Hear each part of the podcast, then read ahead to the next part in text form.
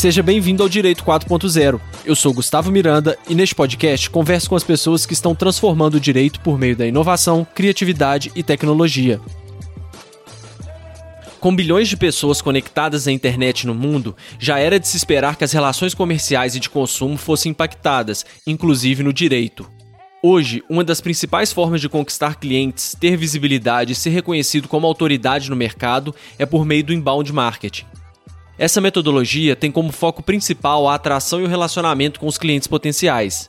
Para nos contar por onde começar e como utilizar o inbound marketing na área jurídica, eu conversei neste episódio com o Tiago Luna. Ele é advogado, entusiasta da advocacia 4.0, CEO do Direito Ensinado, além de professor e escritor de livros e artigos.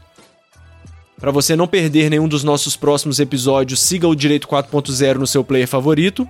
Siga o nosso Instagram, que é Direito 4.0 Podcast. E também estamos no LinkedIn. É só procurar Direito 4.0 Podcast. Beleza? Vamos nessa? Tiago, seja bem-vindo ao Direito 4.0. Ah, o nosso tema que a gente vai conversar hoje, ele é, ele é bem é, divide muitas opiniões, né? E tem muita gente que, que trata isso como um verdadeiro tabu, né? Que é a publicidade na advocacia. Tem gente que acha que não pode fazer publicidade de jeito nenhum, que o código de ética proíbe, e aí essas pessoas acabam meio que se perdendo no mercado que tá, a gente está vendo que está cada vez mais competitivo, já tem mais de um milhão de advogados. É um tema que, para quem quiser se destacar nesse mercado e quem quiser crescer, tem que dominar, né? E poucas pessoas dominam bem esse mercado. Então eu acho interessante a gente começar falando assim: é, publicidade na advocacia pode fazer, não pode fazer, o que, que pode fazer, o que, que não pode fazer efetivamente de acordo com o código de ética e disciplina da OAB. Boa, Gustavo. Cara, claro que inicialmente eu preciso agradecer o convite, né? Quando eu vi os seus podcasts lá, Patrícia Peck, Leandro Gonzalez, é, Léo Toco, Bernardo Araújo, eu disse, um dia eu quero crescer e estar tá junto desses caras aí. Como eu estava comentando com você antes de a gente entrar aqui, é realmente um prazer dividir esse espaço com você. Então, vamos lá, né? Eu quero pedir licença aqui é, eu não vou falar juridiquês, eu não vou ter formalidade, até para fins didáticos, eu vou que ser bom, do jeito que, que eu sou, é, bem informal, é, com pernambuquês de, do interior, para deixar ainda mais claro, é, tentar fazer realmente um, evento, um, um podcast bem legal para todo mundo. Obrigado, viu? Cara, claro que pode, pode sim. Muitos advogados cometem esse equívoco de pensar que não pode. Inclusive, eu, quando comecei a advogar, eu pensava que não podia fazer publicidade. Olha só. A, a, verdade é que a faculdade não, não, nos ensina essas coisinhas assim do dia a dia da advocacia, dentre elas a necessidade de se fazer publicidade. Né? Afinal de contas, a gente sai da faculdade aprendendo sobre direito, falta a gente aprender sobre advocacia, falta aprender sobre vender, e para vender você precisa fazer publicidade. Então, sim, a resposta é sim.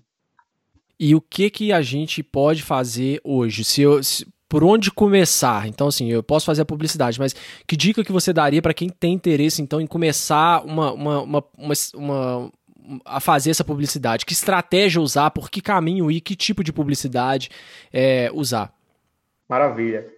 Gustavo, essa é uma pergunta tão difícil de responder, porque a gente sabe que o nosso código de ética, lá no artigo 39 seguinte, juntamente com o provimento é, do, do lado do Conselho Federal da OAB, ele dispõe que, provavelmente 94 de 2000, está para ser reeditado. A qualquer momento aí vai surgir essa reedição. É, eles, eles, eles têm um provimento, eles têm um, uma linguagem muito obscura. A verdade é que ele não explica com detalhes como que tem que ser feito na prática, né? Então, quando algum aluno meu me pergunta isso, eu sempre peço para que ele dê exemplos do que ele queria fazer para que eu possa dizer se pode ou se não pode. Porque você chegar a dizer que a publicidade tem que ser informativa, educativa, você não está dizendo nada. Muito genérico, né? É muito genérico, muito genérico. Então, é, eu peço para que eles sempre deem exemplo. oh, o que é que tu quer fazer? O que é que tu pensa? Me dê um exemplo. Aí, às vezes, um exemplo por conta de uma minimação se torna uma publicidade indevida e, às vezes, por conta de uma, uma minimação que você deixa de, de fazer, torna essa publicidade totalmente legítima. Mas, é, respondendo, eu acho que o grande segredo é estudar sobre inbound marketing, marketing de conteúdo, porque isso é essencialmente educação, informação, instrução. É um marketing indireto, no qual você traz informações para as pessoas a fim de que ela conclua se você é autoridade ou não naquilo, se ela deve ou não te contratar. Então, é, eu nem sei, para falar a verdade, se quando o Conselho Federal é, da OAB é, estipulou lá o provimento 94 de 2000, que é engraçado, ele é o complemento do nosso código de ética e o nosso código de ética ele veio 15 anos depois. É hum. É meio que contraditório, no mínimo, isso. Mas quando ambos foram feitos, principalmente o Provimento 94, eu acho que o pessoal não sabia o que era inbound marketing. Inbound marketing estava talvez começando aqui no Brasil. Hoje é o marketing preferido né, pelas empresas, aí, não só pelos advogados. Então, assim, é... eu, eu gosto de ter uma, uma linguagem bem prática para responder essa pergunta, mas é essencialmente o, o segredo, a solução está dentro do inbound marketing, o um marketing de conteúdo. Tá, então assim, duas, duas perguntas que, que eu queria te fazer. Primeiro, inbound marketing é a mesma coisa de marketing de conteúdo? E por que que ele é tão queridinho assim das pessoas que começam a utilizar marketing? Massa, massa. Vamos lá. É, na minha concepção, inbound marketing é assim, um marketing de conteúdo. É quando você traz as informações ali para as pessoas a fim de instruí-las, para trazê-las para um nível de consciência. Né? Existem cinco níveis de consciência aí, essencialmente, de acordo com alguns especialistas, e o nível de totalmente consciente é o nível de estágio perfeito para a compra. Ou seja, se a gente trouxer essa, essa, essa, essa percepção comercial, né, que acontece no varejo e tal, para a advocacia, é como se a gente trouxesse informações para o nosso cliente a fim de que deixe-o totalmente consciente do que, qual que é o direito dele, qual que é o procedimento da ação, qual que é a percepção processual da ação, né? Entre outras coisas mais, para que faça o seguinte, para que ele pense o seguinte, poxa, eu vou ajuizar e eu vou ajuizar a ação sim com esse advogado aí, porque ele me convenceu que ele é autoridade. O preço que ele está cobrando aqui realmente é um preço justo. Essencialmente é isso. É, então, respondendo a você, na minha opinião, sim, o marketing de conteúdo é o inbound marketing. E eu não sei se eu consegui responder tudo. Teve alguma pergunta a mais? Teve a cabeça, Cassiano? Eu, eu, o que eu, eu, tinha perguntado também, por que, que ele virou tão queridinho assim, né? Se é realmente ah, boa, por. Boa, boa, boa. Cara, por que ele virou queridinho? Porque hoje em dia a gente está numa fase que as empresas que antes, sei lá, 20 anos atrás, elas chegavam e anunciavam num comercial de TV é, o melhor, a melhor televisão para a sua sala. Hoje em dia, uma, uma, um comercial nessa, dessa forma, sinceramente, não vende mais como antes. E eu estou trazendo essa questão comercial no aspecto mais geral, né? Trazendo isso para a advocacia, vou tentar sempre fazer essa analogia. Trazendo isso para a advocacia, é o seguinte: hoje, se você recebe a indicação de um advogado, ou se você, sei lá, existe uma fama de que, de que aquele advogado ele é amigo do juiz, ou então ele é amigo do, do promotor, do procurador, seja lá quem for, do chefe da secretaria, do oficial de justiça. Isso, antigamente, era uma vantagem competitiva. Hoje, o que é vantagem competitiva é o que as pessoas veem sobre o domínio desse advogado, é, a autoridade dele naquela, naquele tipo de ação. Então, imagina, vamos pensar na experiência do usuário, na experiência do cliente. É, imagina que você é advogado, eu sou o cliente, tá? Eu sei que, sei lá, ouvi uma, alguém dizendo que você era um cara que tinha conhecimento com o juiz e que eu tô com um processo aí de. Eu nem tenho filho, mas imagina um processo de pensão alimentícia.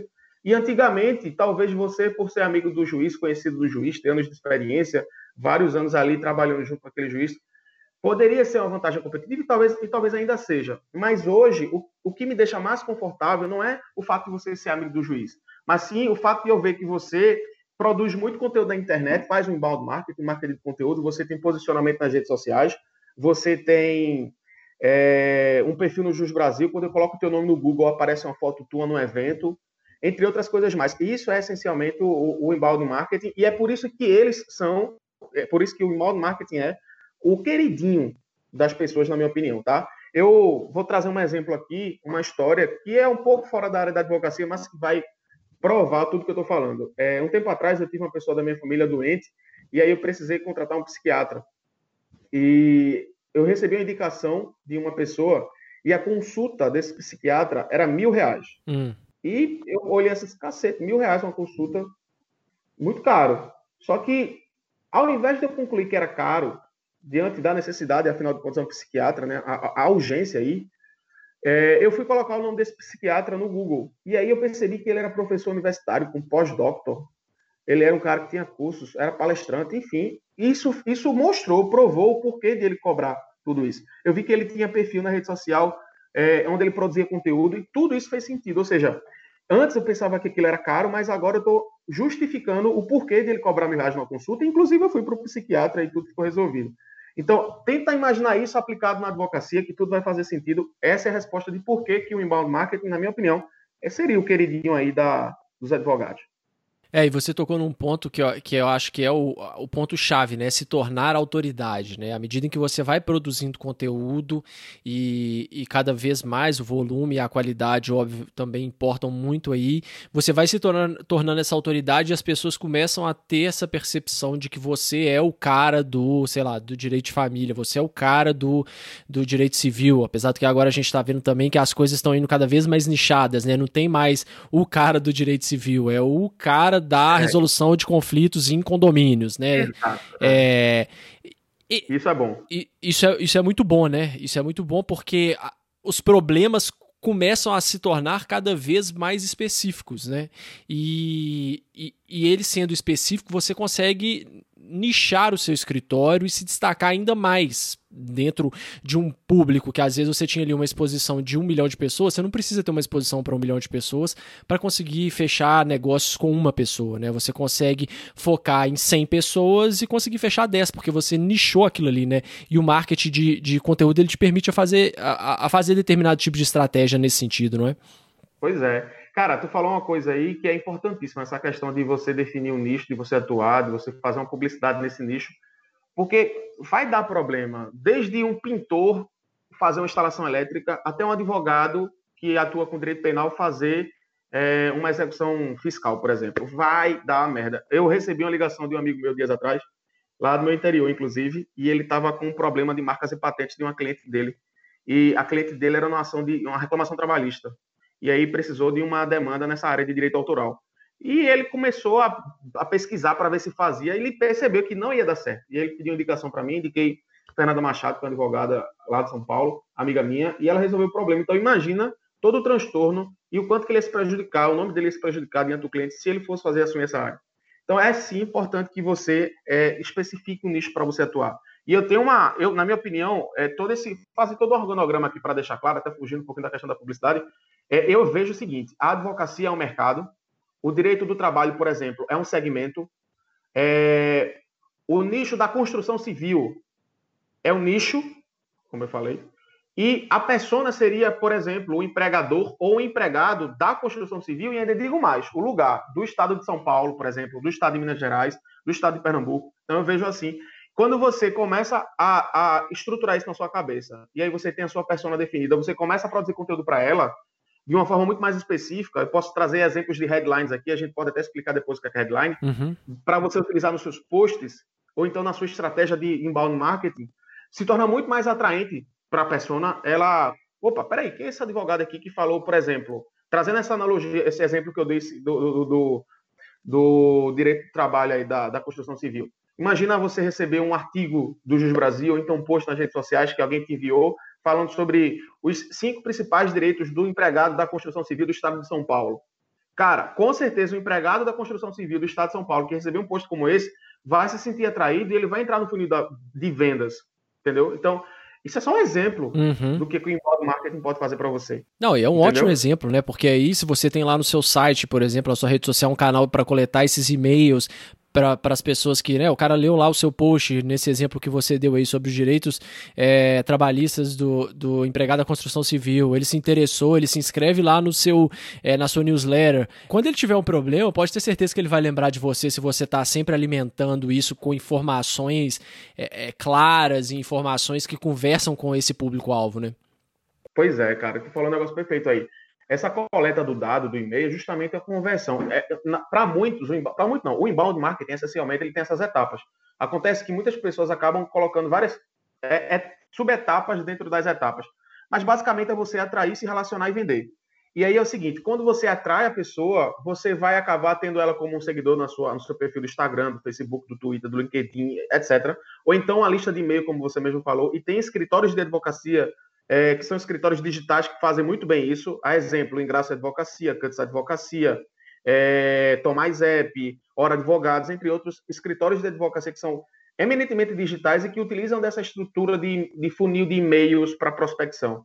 O cara que. Vou dar um exemplo aqui da, da Cantos Advocacia, que é um escritório que atua com direito previdenciário. Você chegar e ver, olha só que massa, aí aqui vai o exemplo, eu acho que é, esse daqui é um, uma, da, uma das grandes sacadas que você já pode registrar. Presta bem atenção, ouvinte. Vê só. Imagina que você está é, com um problema, você é médico. Aliás, Imagina que você é advogado que atua com direito previdenciário no nicho de, de aposentadorias especiais para médicos, por exemplo. E aí você cria um perfil no Jus Brasil do seu escritório e produz um artigo ali, é, o checklist de documentos necessários para o médico da entrada na sua aposentadoria. Esse é o título do artigo. E aí o cara vai colocar lá no Google documentos para dar entrada na aposentadoria médico. Aparece o quê? Aparece o seu artigo. O cara vai, clica ali para ver e dá uma lida. E tem um CTA, um link, uma chamada para ação com um formulário para você deixar, para o seu cliente deixar um, um, o nome dele, o e-mail dele, o telefone dele, etc. Ou então para vir falar com você no WhatsApp, seja qual for esse canal de relacionamento. É, e aí você passa informações complementares no intuito de trazê-lo para uma venda. Eu vou dar um exemplo de como isso pode, ser, pode acontecer na prática. Imagina que você é, é o advogado, o cliente vai, clica nesse link do Jus Brasil, ele percebe que tem um link para baixar esse checklist, coloca o e-mail dele, você já tem um funil automático pré-configurado ali de e-mail para que no dia seguinte você receba, você envie para esse cliente, é, por exemplo, um outro artigo seu que complementa essa, esse artigo do checklist, para mostrar para ele que você sabe muito sobre aquilo, que você é autoridade extrema. E aí, no outro dia, dois dias depois, você já pode mandar, por exemplo, para ele um formulário no Google Forms, no SurveyMonkey, sei lá qual seja. E aí você já faz meio que um atendimento prévio ali, tipo assim, é, olha o assunto do e-mail, por exemplo. Checklist, é, responda esse e-mail se você quer se aposentar. E aí no corpo do e-mail você tem lá a explicação do que, que é esse formulário e aí, depois que ele responde esse formulário, na página de obrigado desse formulário, tem, por exemplo, uma, uma, uma, uma, uma pergunta. Ó, oh, você autoriza a gente entrar em contato para dizer a resposta?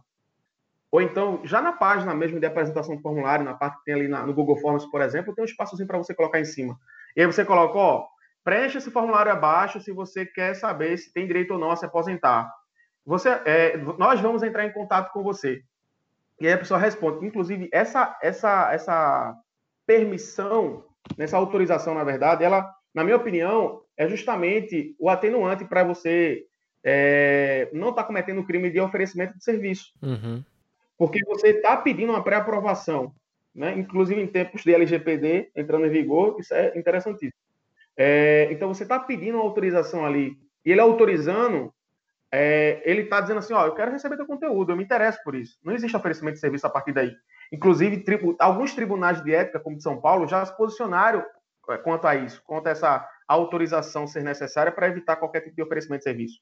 E faz todo sentido, claro. O hábito de consumo das pessoas mudaram, elas querem, elas, elas querem consumir conteúdo, querem se inscrever em lista de e-mail, querem estar em grupos de WhatsApp, grupo de, grupo de Telegram, enfim, querem consumir conteúdo. E aí, assim, pra, só para concluir, não fugir muito desse exemplo, quando você passa é, o cliente por esse funil de e-mails, você já consegue saber ali se, você, se aquele cliente tem um direito, se o direito dele é bom, se você tem que contactá-lo logo porque pô, já está prestes a se aposentar, ou se não, se ainda precisa de contribuição. Eu estou dando tudo isso aqui, é um exemplo de direito previdenciário, mas a gente pode aplicar isso para vários outros funis.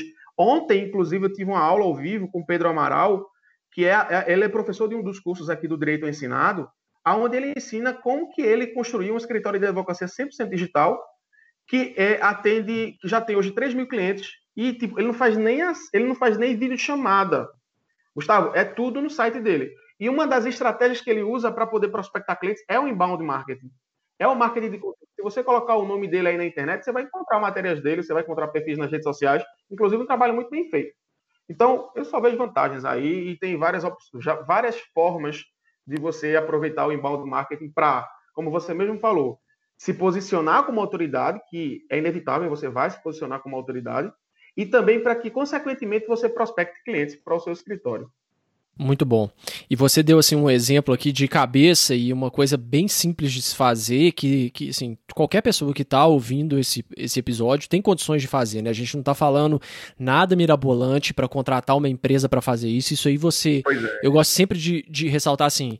E isso para um, um escritório conseguir se destacar, primeiro, a gente tem que tirar da cabeça de que tem que ser um escritório que mexe com tecnologia, que tem que ser um escritório digital, que isso agora é uma tendência e é para todos os escritórios, todos os perfis, né? Assim, 95% dos perfis, tem algumas ressalvas, mas todo mundo pode fazer isso e tem ferramentas gratuitas. Se você coloca isso no dia a dia do seu escritório, se, se assim como a, a, os, seus, seus advogados, seus colegas, seus sócios, eles têm que é, fazer recurso, eles têm que fazer é, contestações, eles têm que também produzir uh, um post por semana. Imagina o volume que isso dá todos os advogados envolvidos nisso no final do mês. Então você está produzindo essa quantidade imensa de conteúdo para se tornar uma autoridade na área que você atua, né? Então é, é muito simples. Mas de, vamos deixar ainda mais prático assim. Qual ferramenta que você tem para indicar para quem quer fazer isso aí que você acabou de, de dizer, passando do, de um post de blog, produzindo conteúdo, blog do escritório, coletar e-mails e até chegar? Tem alguma ferramenta que você indica? O que, que você, você direcionaria às pessoas? Cara, adorei essa pergunta. Sabe por quê? Eu odeio teoria. Eu só falei teoria até agora. Vamos, assim, eu falei um pouco de, de, de prática dentro da teoria. Mas vamos para a prática real. Qual ferramenta? É massa. Pode perguntar assim, porque eu adoro responder essas perguntas. Beleza. Eu sou um cara totalmente prático. Pode responder. Eu vou fazer o seguinte, eu vou fazer melhor. Eu vou fazer aqui de cabeça um passo a passo para qualquer advogado aplicar na sua advocacia. Quem estiver ouvindo esse episódio aqui vai adorar. Eu já, já peço para avaliar isso, puderem, tá? eu vou falar aqui um passo a passo que eu compartilho só com, com, quem é aluno de curso meu. Eu chamo ele de passo a passo samurai de, de, de produção de conteúdo. Eu, eu para os meus alunos, eu garanto, porque lá na aula eu explico tudo, né? Eu uhum. garanto que se eles não conseguirem um cliente em 60 dias, eu devolvo o dinheiro do curso e mais mil reais. Legal. Estou falando que vou fazer isso para os, os, ouvintes, os ouvintes aqui. Porque, cara, é impossível você não prospectar clientes com esse passo a passo. Vamos lá. Primeira coisa que você vai ter que fazer é acessar o site Keyword Tool é um site do Google. Uhum. Key de chave, Word de palavra, tudo e ferramenta. Só, só botar pra, no Google. Só para quem. Já vamos colocar aqui na descrição dos episódios, então quem está acompanhando aí pode ficar tranquilo que está tudo linkado aqui. Show, vamos lá. Primeiro passo é esse. Coloca aí, Keyword Tool. Eu não tenho como dar um exemplo geral para todas as áreas do direito, porque seria impossível, tá? Mas vamos fazer o seguinte, uma área bem comum que é direito de família, concorda? Sim. Então vamos pegar um advogado que atua com direito de família. É, aí ele vai colocar lá no Keyword Tool, ele vai perceber que vai aparecer um campo para ele digitar tag, termo de busca, para ele descobrir qual é o comportamento de busca das pessoas na internet, no Google. Quando a pessoa tem dúvida sobre quanto que deve pagar de pensão alimentícia, ou então se pensão alimentícia incide sobre 13 terceiro, ou se incide sobre é, férias, enfim, restituição de imposto de renda, sei lá o quê. Ele vai no Google. Ele não vai no Instagram, não vai no Facebook, uhum. ele pode ir no YouTube, que são o YouTube e o Google são redes de pesquisas. É diferente do Instagram que é, é, aparece para você, enquanto que no Google e no YouTube você que tem que ir atrás. E aí imagina que o cara vai e coloca lá no Google é, pensão alimentícia incide sobre 13 terceiro salário? Ele vai colocar lá no Google assim. Então, sugiro que você coloque no Keyword Tool a seguinte tag, pensão alimentícia. Porque ele pode perguntar várias coisas sobre pensão alimentícia ao Google. E todas essas perguntas relacionadas à pensão alimentícia vão aparecer nesse resultado de busca que você está fazendo no Keyword Tool. Então, se você colocar no Keyword Tool pensão alimentícia, vão aparecer aí, sei lá, 10, 20, 30, 50, 100 resultados variáveis sobre pensão alimentícia. Como eu disse, sobre de 13 terceiro, quanto que é, qual percentual, entre, entre, outras, entre outros resultados. Você vai pegar ali, você vai saber se aquilo dali é um, um, um termo buscado por um advogado ou por uma pessoa mais. pelo, pelo seu prospecto, pela sua persona. Quando tem um termo muito técnico, normalmente é o advogado, é uma questão mais técnica. É o próprio advogado buscando informação para poder se instruir. Mas quando é uma coisa mais popular, um termo de busca mais popular, um resultado mais popular, você pode concluir que ali possivelmente é a sua persona buscando. E o que você vai fazer? Você vai abrir uma outra ferramenta gratuita, que é o Word, e aí você vai pegar ali, sei lá, 30 resultados desses só sobre pensão alimentícia.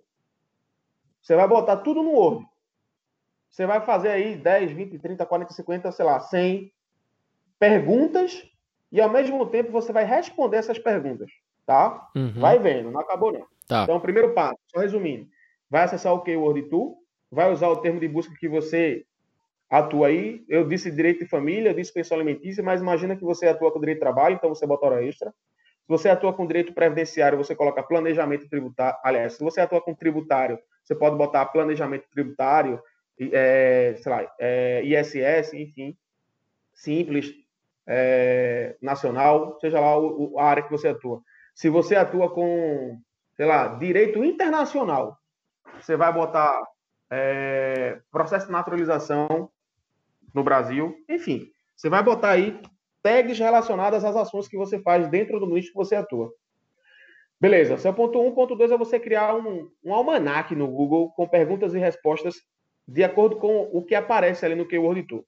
O terceiro passo é você criar um perfil no Canva, que é uma rede social de design, gratuita também, em grande parte. Ela é paga, inclusive eu sugiro que você pague, porque as pessoas pensam assim: poxa, eu não vou pagar isso, não vou pagar aquilo, mas toda empresa tem, tem despesa.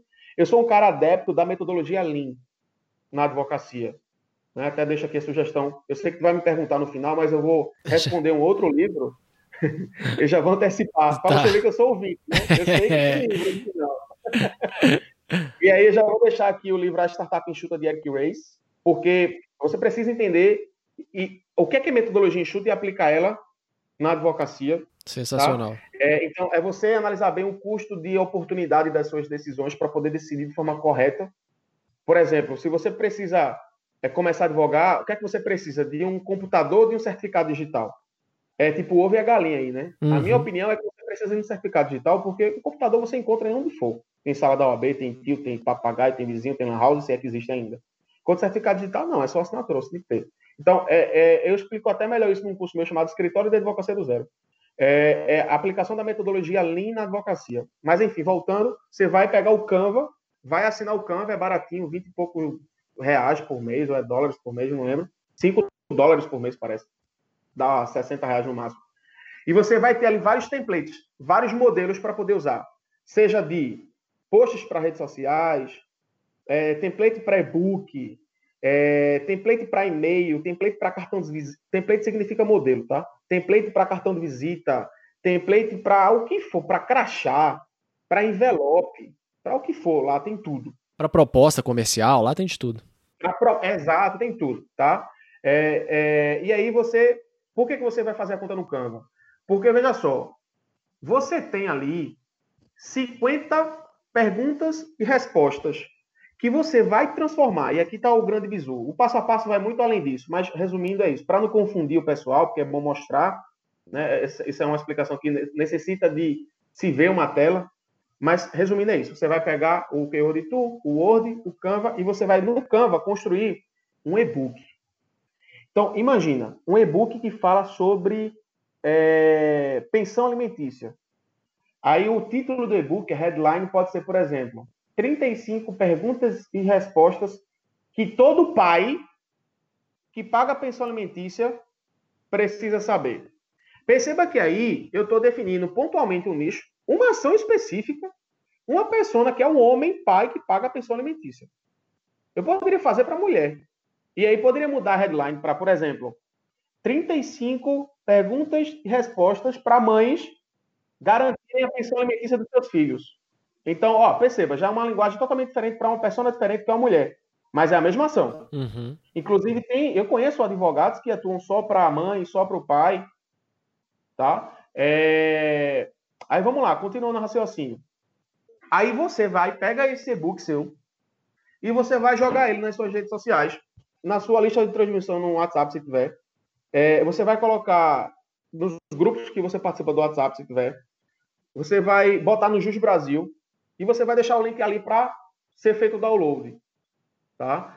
Ao mesmo tempo que esse e-book tende a viralizar, e claro, no seu e-book você vai botar ali um CTA para as pessoas entrarem em contato com você, né? Para seguirem você nas redes sociais. Para quem não sabe o que é CTA, é o call to action, né? É uma, uma ação que você vai, vai, vai requerer que as pessoas que estão tendo acesso àquele material fazer, né? Isso. É um termozinho que a gente tem no marketing digital, que é a chamada para ação, como você bem falou, call to action, como você bem falou. E é desde um compre aqui, clique aqui, baixe aqui, sai aqui. Enfim, é uma ordem, tá? É, é tipo, pronto, vai ficar bem claro agora. É tipo o public, intime-se, o clique, né? E tem no final das decisões aí. Então, é, isso é CTA na, na, no judiciário, no direito. Mas, concluindo, ao mesmo tempo que você tem um e-book que pode viralizar aí teu nome, você tem, nesse exemplo que eu dei de 35, 35 posts para trabalhar na tua rede social. Boa, boa. Prontinho. Para tu usar no Canva, só lá colocar o nome, mudar uma fonte, mudar uma cor, mudar uma imagem. E tu não precisa todo dia parar para produzir um conteúdo novo na tua rede social. Então você tem aí 35 dias seguidos de conteúdo.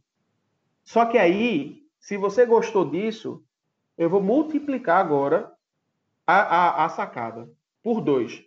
Porque, vê só, ao mesmo tempo, e olha que massa, Gustavo, ao mesmo tempo que você tem 35 posts de dúvidas pontuais da sua persona, de acordo com o próprio comportamento de busca dela na internet, no Google, você pode transformar esses 35 posts em vídeos. Uhum. E aí você pode usar, por exemplo, o BigVu, que é uma ferramenta de teleprompter, é um aplicativo. Se você tem dificuldade de gravar vídeo, você pode usar. É... BigVu se escreve B-I-G-V-U, BigVu. E aí você pode usar ela para poder pegar o mesmo textozinho que você tem naquela dica, colocar no BigVu e ler a mesma coisa. E aí você não tem mais 35 dias de posts ali na sua rede social. Você tem 70. Boa. Olha só. É. E aí, calma que não acabou, ainda tem mais. tá igual a propaganda do, de, do Polishop, né? E não é só isso. Inclusive, o Polishop é um excelente, é um tipo, é o melhor conteúdo de estudo prático de gatilhos mentais na vida. É. Polishop. É, é verdade. É, continuando, aí você tem 70 dias, tá? Só que aí é o seguinte, na prática, perceba que se você for postar a dica 1 e postar o vídeo 1 você está no mesmo dia ou um dia após o outro postando o mesmo conteúdo. Não faz você sentido. Você vai cansar a sua audiência. O que é que você vai fazer? E quanto que nos posts de imagem você vai fazer do 1 ao 35? No post de vídeo você vai fazer do 35 ao 1. Se ligou? Aham. Uhum.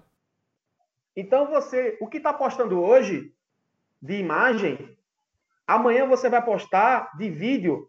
O que de imagem as pessoas só vão ver daqui a 35 dias.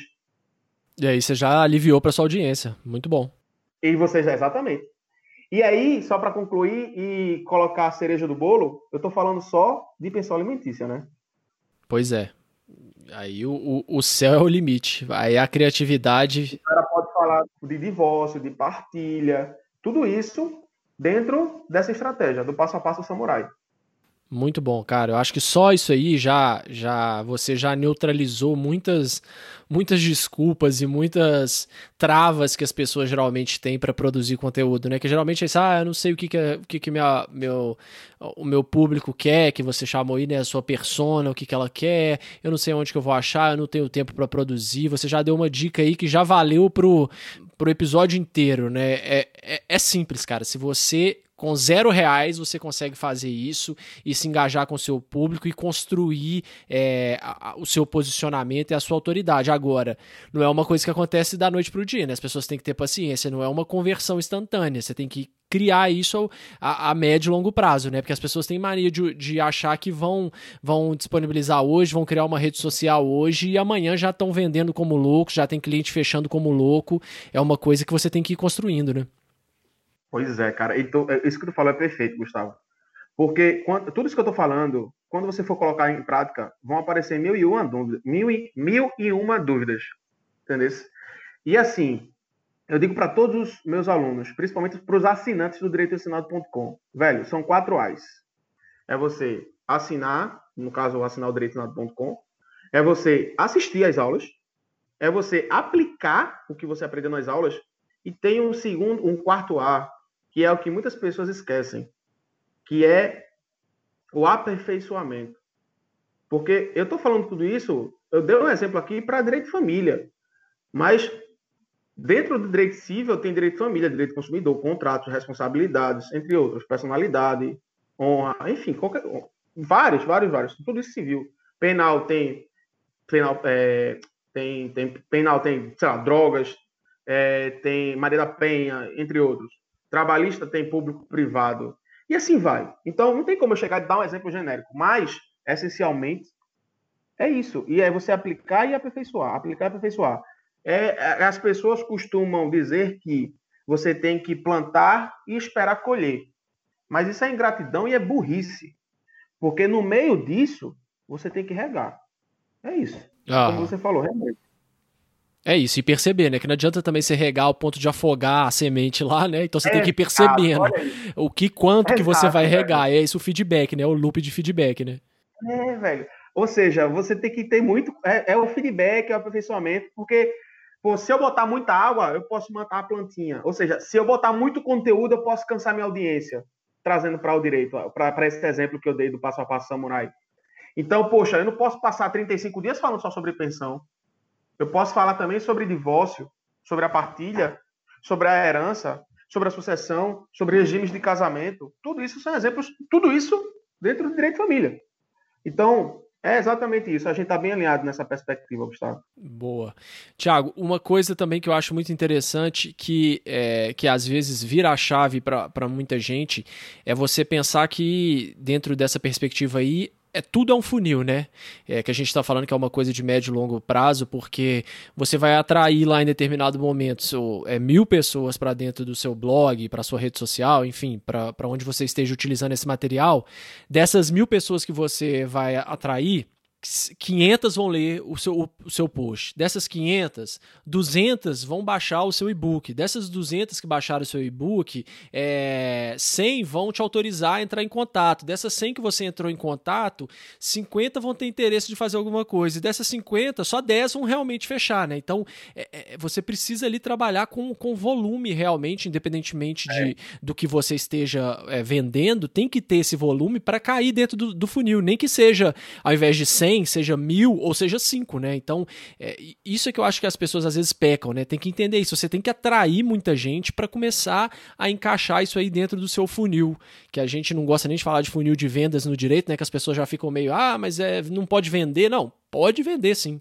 Você tem que vender. O que você faz é a venda. Você está vendendo sua imagem, vendendo sua prestação de serviço o tempo todo. A gente tem que parar com esse tabu de querer é, mascarar os termos para falar que aqui no direito é um pouco diferente. Mas a gente está vendo que a tendência é outra. É cada vez mais é, se tornar uma questão de mercado mesmo o direito, né? Pois é, é perfeita essa tua passagem aí, porque vê só, é, a gente está falando sobre marketing digital, marketing de conteúdo na internet, né? É, e, cara, existem escritórios de advocacia que são 100% digitais, né? Como eu falei aqui, alguns deles. Tomás é, para mim, é o mais perto do estado da arte. Pedro Amaral. Por isso que eu convidei ele para ser professor aqui. Porque, cara, é impressionante. Ontem a gente teve uma aula, tá todo mundo em êxtase do curso. Ele é muito bom, muito bom, velho, muito bom. Eu sou um fã dele. Inclusive, sou aluno dele. Legal. É, e aí, ele, ele, ele conversando comigo e tal, cara, é, a gente considerar conversão de 12% das pessoas que acessam o Tomás e fecha, é uma conversão legal. Ou seja, se tu tem 100 pessoas acessando e duas fechando, é muito bom. Olha isso, para você é. ter noção palpável aí. Pois é. é. Sobre o que seria um funil, uma métrica meio que padrão. É, e isso pode até espantar as pessoas, mas eu queria refletir com elas o seguinte. É, cara, nem todo mundo que entra no teu escritório de advocacia, no presencial, vai fechar, tá? As pessoas vão lá, podem conversar, tomar teu tempo todinho e não fechar contigo porque outro advogado, sei lá, cobrou mais barato, ou então porque ele é especialista, ou então porque o cara não tem confiança em você. Uhum. Enfim. É... E aí, no escritório de advocacia digital, acontece a mesma coisa, só que é uma proporção muito maior. E tem um detalhe, viu? Uma vantagem muito boa. É, lá no digital, tem, tem a possibilidade de você atender, sei lá, 100 pessoas ao mesmo tempo. Quanto que no presencial não tem. Porque ao mesmo tempo que tem 100 pessoas ali no seu site sendo auto-atendida, né? Auto-atendidas, no presencial não é possível isso. Então, outra coisa. É, eu estou falando isso por conta do escritório de advocacia digital, mas para falar um pouquinho sobre. Pense também no seguinte: o teu conteúdo, no caso desse exemplo que eu dei do e-book, vai estar tá rodando até final de semana, né? Feriado e tal. No escritório de advocacia digital, você poder conseguir atender as pessoas no final de semana, no feriado, enquanto você está na sua casa com a sua família, no almoço de domingo, está na praia com os amigos, enfim.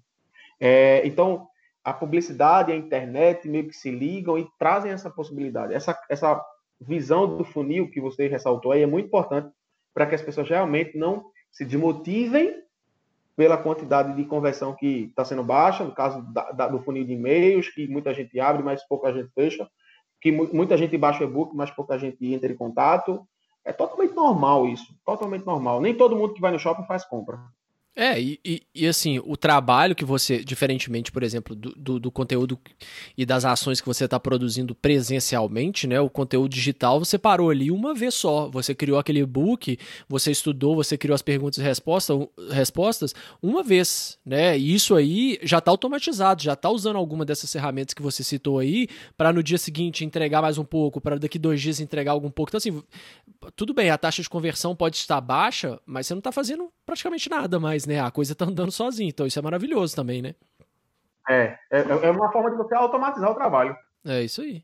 E você recomenda que as pessoas façam um planejamento ou é uma coisa para levar assim à medida em que em que vão que a, a, criatividade vai surgindo, enfim, que o tempo vai vai permitindo? Como que você geralmente recomenda? Cara, é, eu queria mostrar uma imagem para o pessoal, mas o podcast ainda não. Eu soube que o Spotify tá para deixar a gente colocar alguns vídeos. Tá, tá sim. O Joe Rogan já tá rolando já podcast com vídeo, então em então, breve. Então, futuramente, numa situação como essa, eu botaria uma imagem do meu, meu Trello.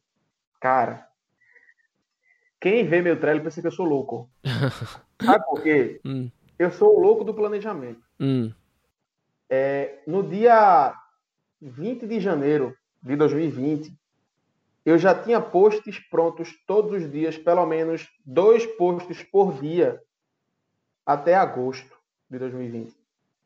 É, quem entra no, no seu perfil do Instagram percebe, né, que o volume de, de posts que você faz realmente é uma coisa impressionante mesmo. Tem quase 8 mil posts. Pois é. Com quanto tempo de é... Instagram aí? Três anos? Eu cheguei aqui na na época que Zuckerberg ainda não tinha roçado um mato do chão, era tudo mato. É, 2014, 20 de janeiro de 2014. Criei o Instagram totalmente sem pretensão alguma de ser o que é hoje, por vaidade, e nem sabia o que era marketing digital, que era, que era funil de e-mails, funil de venda, que era, sem saber nada disso. E, mas como o Papai do Céu sabe muito mais do que a gente, né? Aliás, ele que sabe, a gente não sabe de nada. Eu tenho uma frase que eu digo: obrigado, Senhor, pelos momentos bons e pelos que eu não entendo. É, tudo foi acontecendo na minha vida a, a, a, a critério dele, sabe? Com o direito de Senado. E é, é realmente isso. É, planejamento, sim. Recomendo que as pessoas se planejem, sim. E aí entra, desculpa até te cortar, mas aí já entra na, na, numa outra coisa aqui que é a consistência também, né? O planejamento para ter consistência, né? Que não adianta nada é. você postar um hoje, outro daqui dois meses e aqui no final do ano, né? É, pois é. Imagina só. Imagina que, cara, é, imagina que eu casado, vou ver minha esposa de, sei lá, 30 em 30 dias. É difícil sustentar um relacionamento, né? E marketing digital, o, o inbound marketing, que digo, ele é relacionamento. Uma das etapas do inbound marketing é o relacionamento.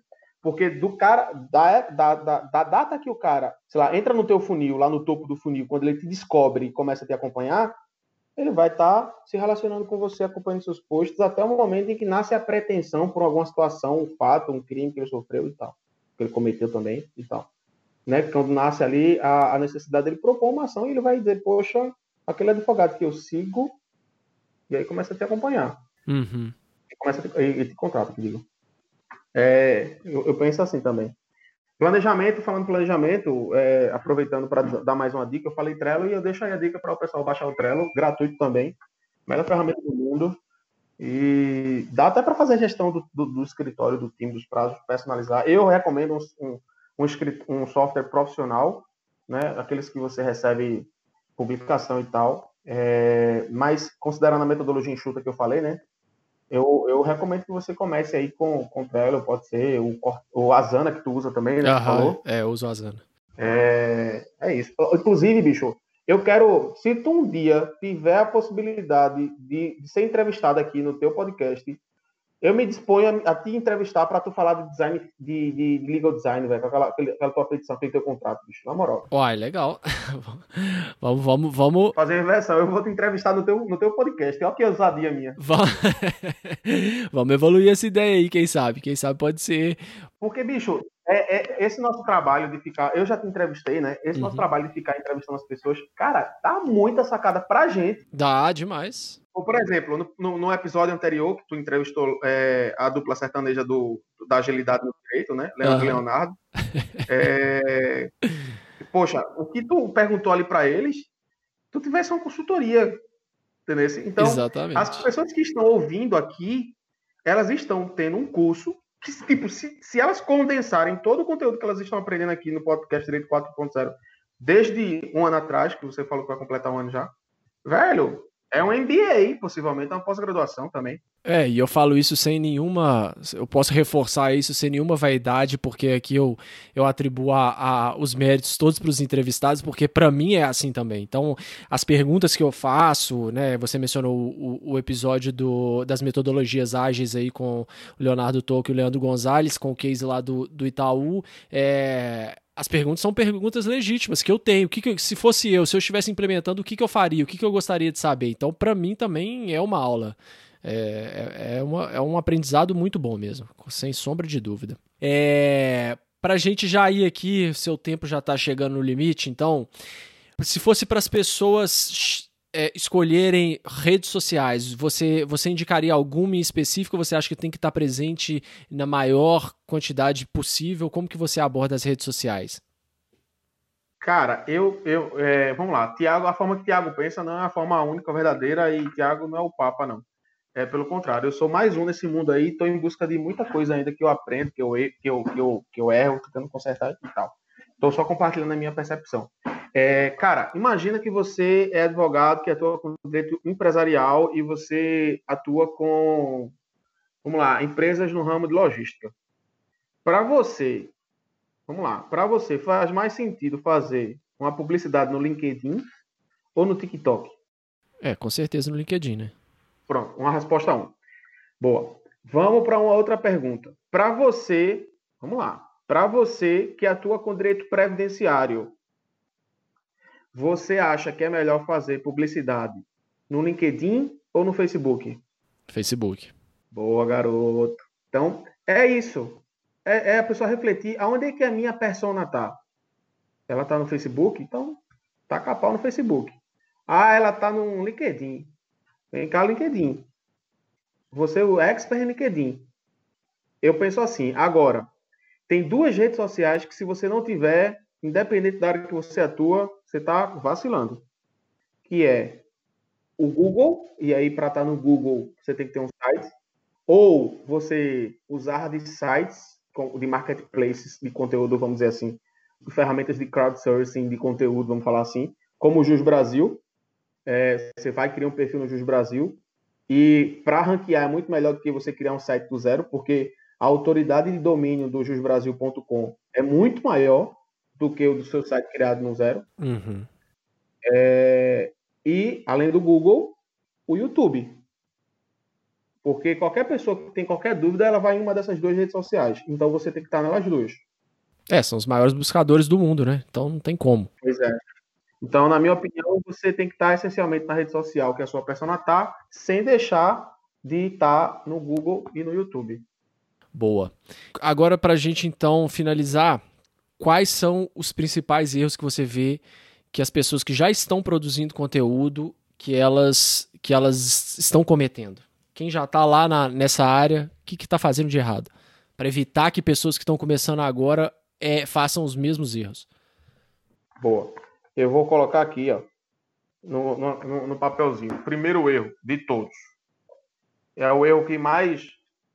É o erro escandaloso são os advogados que ficam postando as fotos do STJ, do STF, do Amo Direito, de qualquer outro lugar no seu perfil. Velho, não façam isso. Porque vocês não estão se preocupando com branding, vocês não estão se preocupando com identidade visual, com a experiência do seu seguidor. É, você não está demonstrando autoridade nenhuma, porque o STJ está postando de direito, sei lá, é, empresarial hoje e amanhã já está postando sobre, é, sei lá, direito penal. E, tipo, tu atua nessas duas áreas? Sim, sim, beleza. Mas mesmo assim ainda não tá beleza porque tu tá copiando um post que não tem nada a ver com o teu padrão. Para isso vai, o Canva vai te ajudar bastante, tá?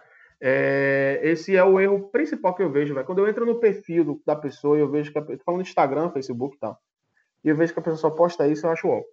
Outra coisa, é, é, frequência, como você falou durante o nosso, nosso papo aqui.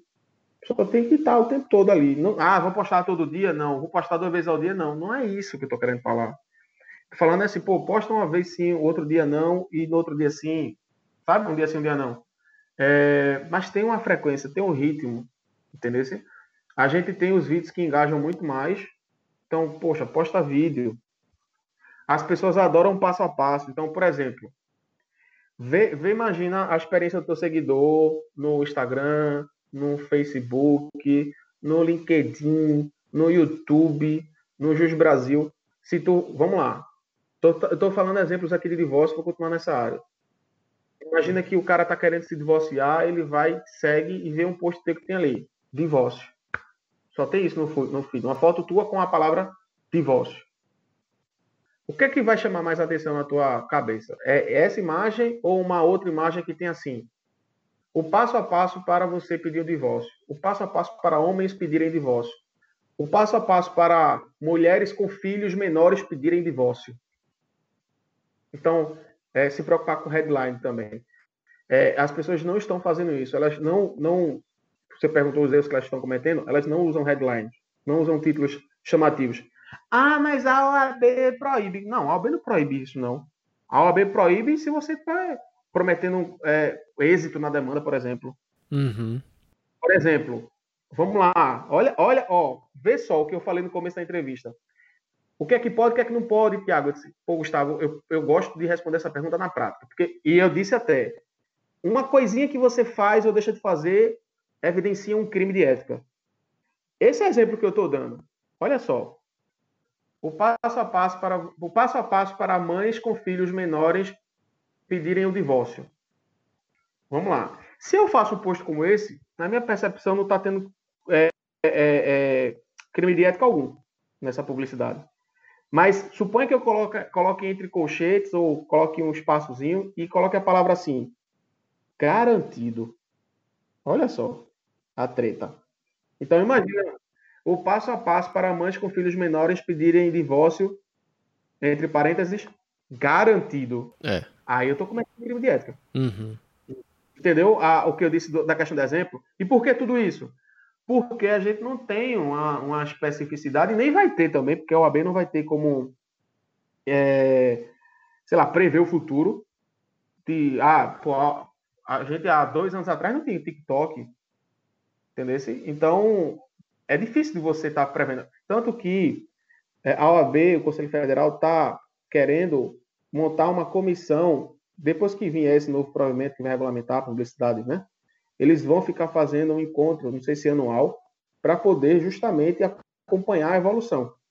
Porque as pessoas talvez conheçam, talvez você também conheça, aquela questão da, da lei de Moore, né? Uhum. A questão da escala, das tecnologias e tal. Cara, tem um livro meu que fala sobre a advocacia do futuro, e eu falo sobre isso lá.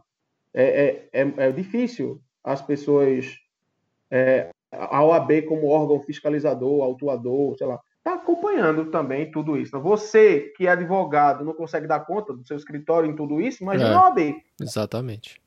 Então a gente tem que pensar também nessa, nessa situação. Né? A OAB tem feito um trabalho, tem feito um trabalho, está cometendo erro, está cometendo erro, mas a OAB não está cometendo erro por que não? É difícil. É, é como o nosso querido Murilo Gan fala. Pô, se uma pessoa demora, é, sei lá, 12 horas para construir uma, um muro, 12 é muito tempo, mas sei lá, 3 horas para construir um muro, suponha, quantas horas duas pessoas vão fazer esse muro? Subtende-se que uma hora e meia, né? Mas, pô, elas podem ficar conversando, ter desentendimento, ter erros, correções, e aí vai para, sei lá, 7 horas. Então, não necessariamente a OAB, com tantas comissões, com tantos tribunais e tal, elas vão ser mais rápidas. Elas enfim, é uma opinião minha. Eu acho que as pessoas têm que cobrar o ABC, mas não tem que condenar como tem condenado, sabe? Sobre essa questão da publicidade, porque não é fácil, não. Entendi. Legal, Thiago. Para quem então ficou interessado nos temas que a gente discutiu aqui, além do Startup Enxuta que você já indicou, é, que outro tipo de material que você recomendaria? É, e aí pode até fazer um, um jabá próprio aí, quem quiser conferir o Direito Ensinado, tá mais que convidado também. Pois é, está lá disponível. Direitoensinado.com é uma assinatura, a primeira assinatura do Brasil feita exclusivamente para jovens advogados que acabaram de passar na OAB e vão começar a atuar. Bem como para advogados que já são posicionados aí, já são antigos, mas que estão querendo passar por esse processo de readvocatização, essa nova advocacia, né? É, e a gente tem outros cursos aqui também, além desse direitosnato.com. Cara, um livro, tem vários livros, eu estou olhando para alguns livros aqui, mas eu não tenho como não sugerir Great Leads. O assunto da gente hoje é publicidade na advocacia. Tem um livro chamado Great Leads, Great Grand Leads de leitor, de leitor inglês, todo o título dele é em inglês, Great Leads. É, o autor é Michael Martenson e John Ford. E, assim, é uma pena porque esse livro, ele não está à venda em livraria. Mas se você colocar na internet, talvez no Mercado Livre, hum. Amazon, você consiga comprar e talvez um livro, sei lá, do lado de fora, que alguém queira vender, uma versão em inglês, se você souber, é, você consegue ler. Porque esse livro, ele fala muito, muito, muito sobre publicidade e ele fala sobre justamente essas questões práticas da publicidade. É, Para mim, indiscutivelmente, o livro mais, com perdão da palavra, foda que eu li sobre vendas em toda a minha vida, até agora. Poxa, muito bom então. Já tá todo mundo aí, indicação obrigatória. E quem quiser te acompanhar na internet, quais redes sociais que você mais usa? Eu uso mais o Instagram, uso pouco o Facebook, uso pouco o YouTube, é, mas a gente está com um sócio aqui novo na casa que vai tomar conta do marketing e a gente vai começar a trabalhar essas, essas outras redes sociais também. Mas é só colocar em qualquer uma delas, direito ensinado.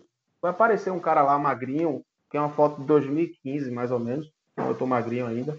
É, e aí vocês comecem a seguir. É um pernambucanozinho matuto lá que, que gosta de compartilhar as ideias sobre essa nova advocacia. E que é, teve a sorte de aprender é, e tem essa missão de compartilhar né, o pouco que sabe. Muito bom, Thiago. Então, mais uma vez, muito obrigado por participar do Direito 4.0. Obrigado, Gustavo. Um abraço. Um abraço a todos. E até o próximo episódio, pessoal.